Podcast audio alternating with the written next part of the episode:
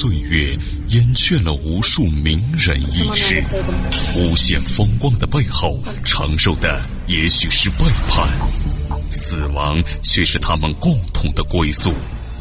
历史长河沉淀了无数未知的人类文明，时光荏苒，当一切变得尘埃落定，谜底悄然揭开。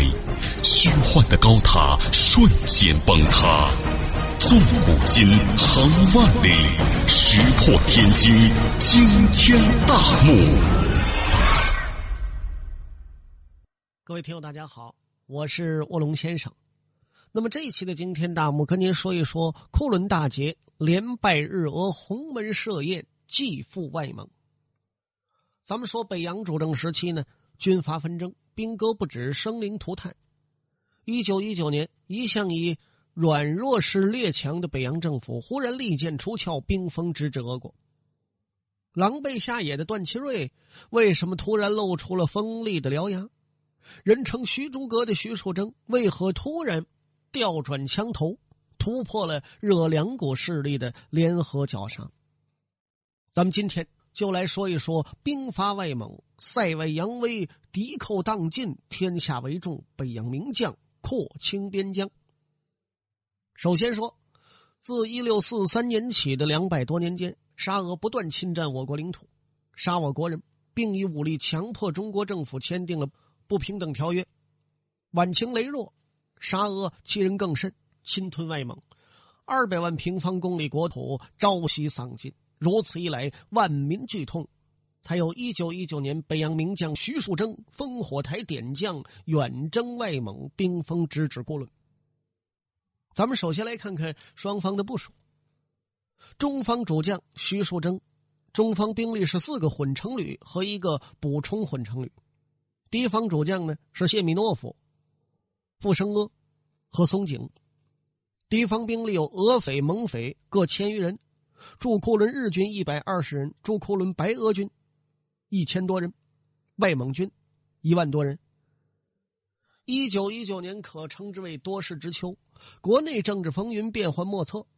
巴黎和会上的惨败引爆了国内轰轰烈烈的五四运动，中国现代史就此拉开帷幕。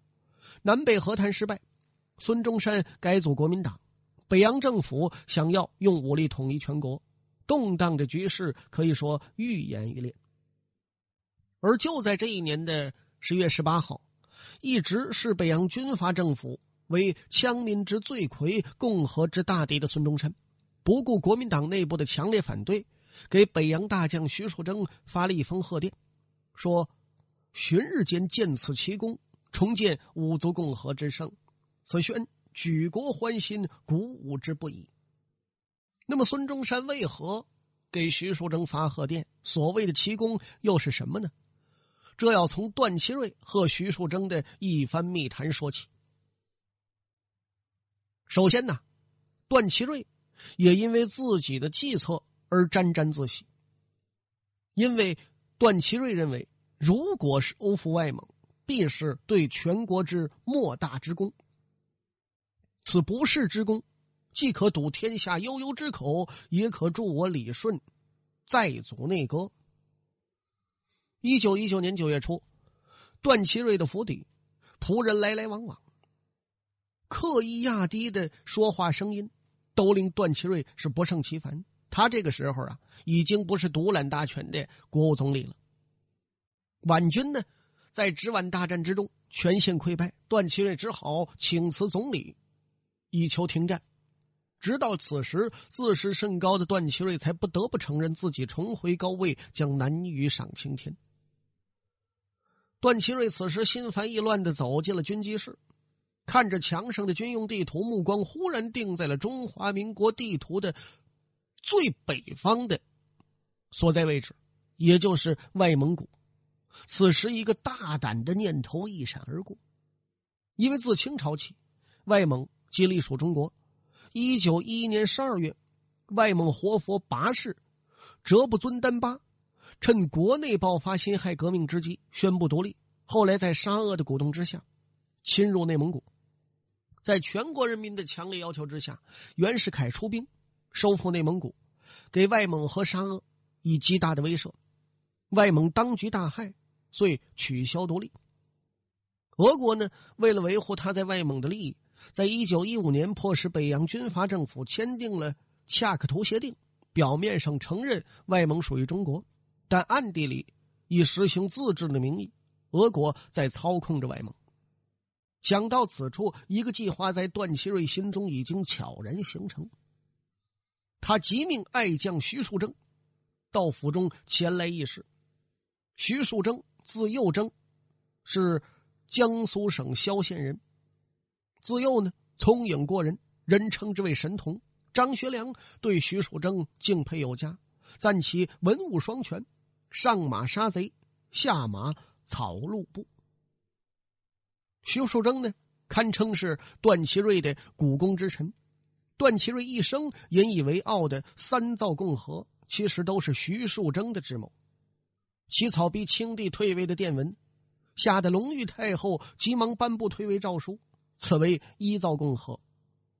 袁世凯称帝，徐树铮呢又劝段祺瑞联合冯国璋等人反对帝制，颁布通电，逼袁世凯下野。袁世凯死后，段祺瑞任国务总理，此为二造共和。第三次黎元洪上台之后，因为和段祺瑞不睦，引发府院之争。黎元洪发表通电，逼段祺瑞下台。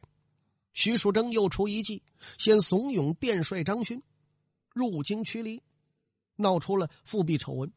接着呢，段祺瑞马场誓师，回京驱张，重揽大权，赢得了三造共和的美誉。但是，随着段祺瑞的失势，徐树铮也由打云彩眼里掉到了无底深渊。昔日里堂堂的北洋军政府陆军上将、国务院秘书长，竟然沦为了西北边防筹备处的处长。那么，徐树铮一到，段祺瑞是亲自出营啊，把徐树铮迎进府来，并退左右。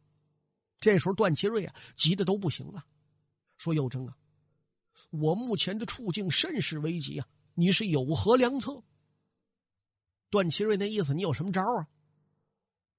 徐树铮说：“大帅，尚无良策可解眼前之困局，说我也没有办法。”段祺瑞忽然乐了。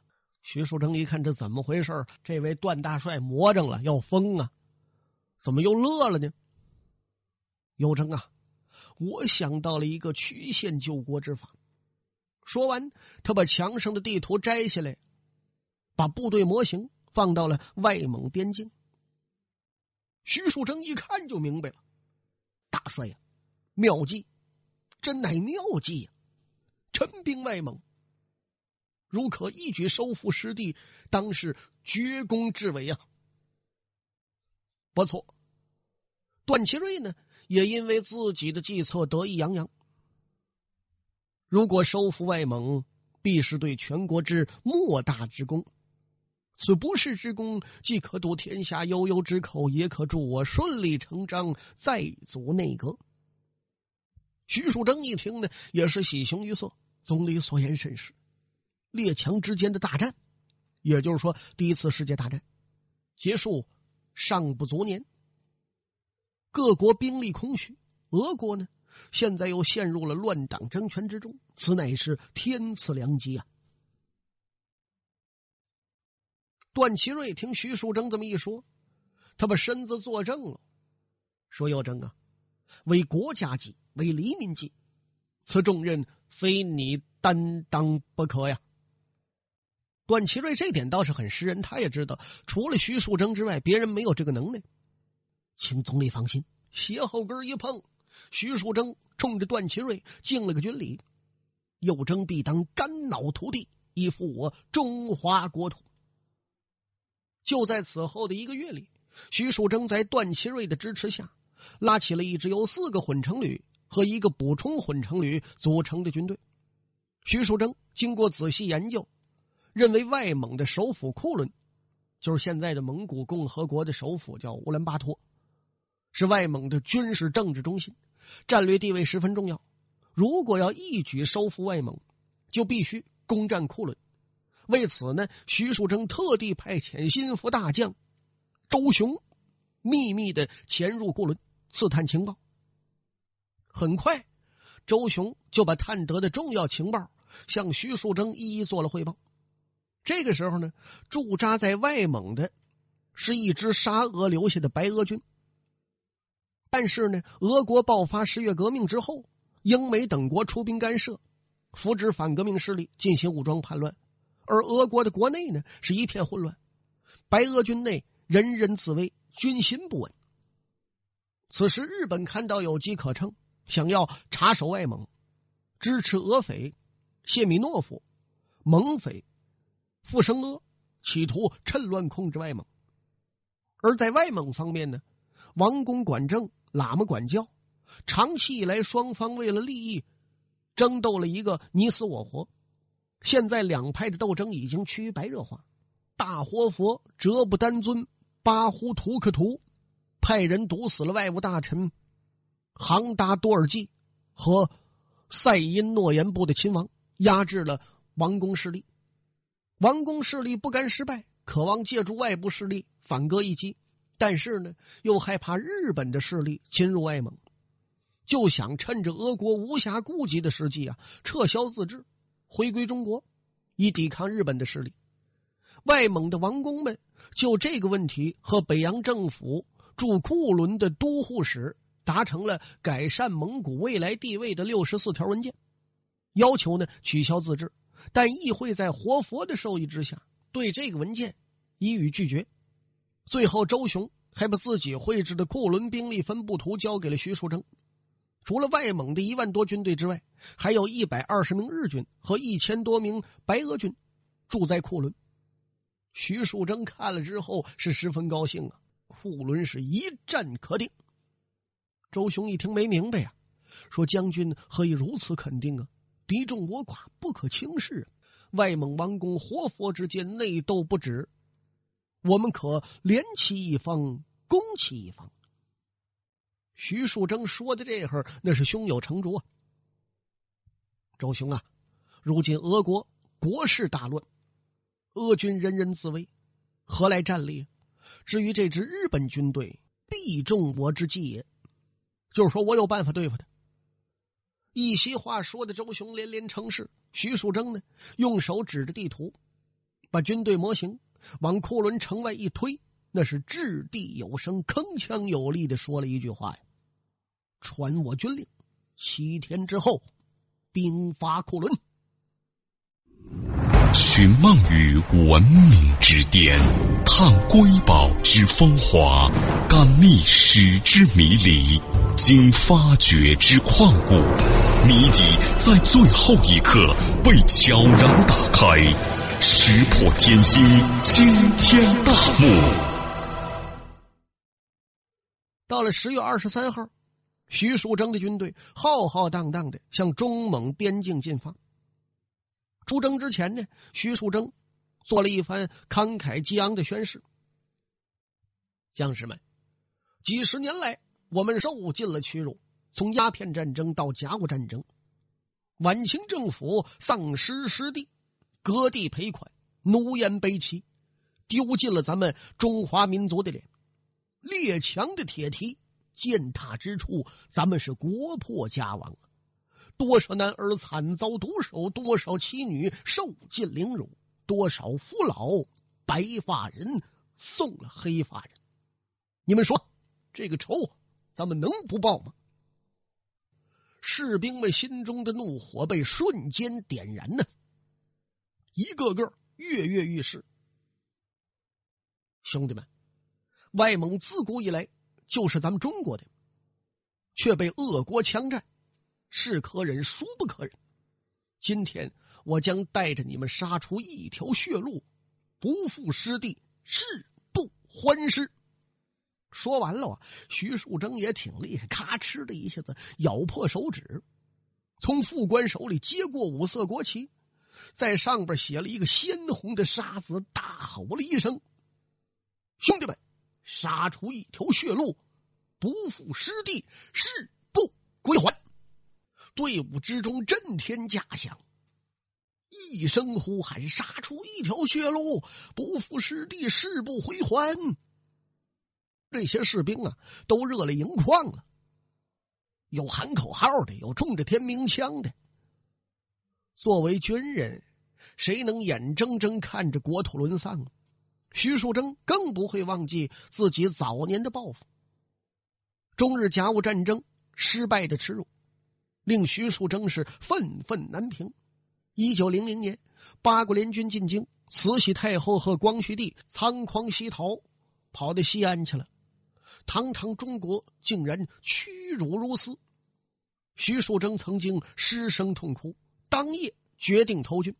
临走的时候写下血书：“儿欲金戈铁马，纵横天下；是将列强赶出中国，是至死不悔呀。”咱们简短接说：十月二十八号，远征军抵达了距库伦一百四十里的刀林，原地驻扎。徐树铮派出探子侦察敌情，当夜晚间探马回报，刀林到库伦的路上，有蒙匪傅生阿和俄匪谢米诺夫两支武装，两股土匪都有日本人在背后支持。徐树铮就问了一句：“傅生阿和谢米诺夫这俩人关系怎么样？”探子说：“呀，将军，据本地人讲，两股土匪时常起冲突。傅生阿呢？”手下有将近一千人，又是外蒙人，他熟悉环境，可谓是兵强马壮。谢米诺夫呢，手下虽说聚了一千多人，但是因为日本人不怎么信任他，故而呢处于下风。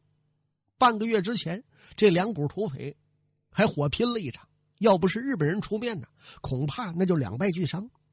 徐树铮一听，好，呵呵呵，就怕他们是铁板一块呀，背后又有日本人支持。那我怎么下手？这么一来呀，我有办法对付他们。徐树铮叫来俩士兵，这俩人呢都是关内土匪出身。徐树铮率军剿匪的时候，把这俩收到麾下。出征前的一个月，徐树铮让他们学了一些简单的蒙语和俄语，告诉这俩说：“我这儿啊有两封信，今夜晚间你们悄悄的潜入蒙匪和俄匪的驻扎之处。”装作无意中让他们看着的，这就大事成矣。但是此行可十分凶险右征在此拜别两位壮士。这俩一听，将军呢，我们的命都是你的，如果阎王老爷不收，咱还跟着将军干呢。说完了，这俩人一转身就出去了。怎么回事呢？其实徐树铮这两封信呢，是用蒙语和俄语写的。内容大同小异，都表示愿意帮助一方除去另一方。动手地点呢，就选在刀林城外的某个地方。徐树铮让这两名死士分别给傅生阿和谢米诺夫送这个信，就是离间之计。刚才咱说了，傅生阿和谢米诺夫本就不和，看着信之后就火冒三千丈，哪儿顾得仔细研究说这里有什么玄机？能不能是什么计策？这俩头脑简单、四肢发达呀！第二天，两队人马就在这固定地点相遇了。霎时间，枪声大作，炮弹横飞呀！战至中途，双方死伤惨重。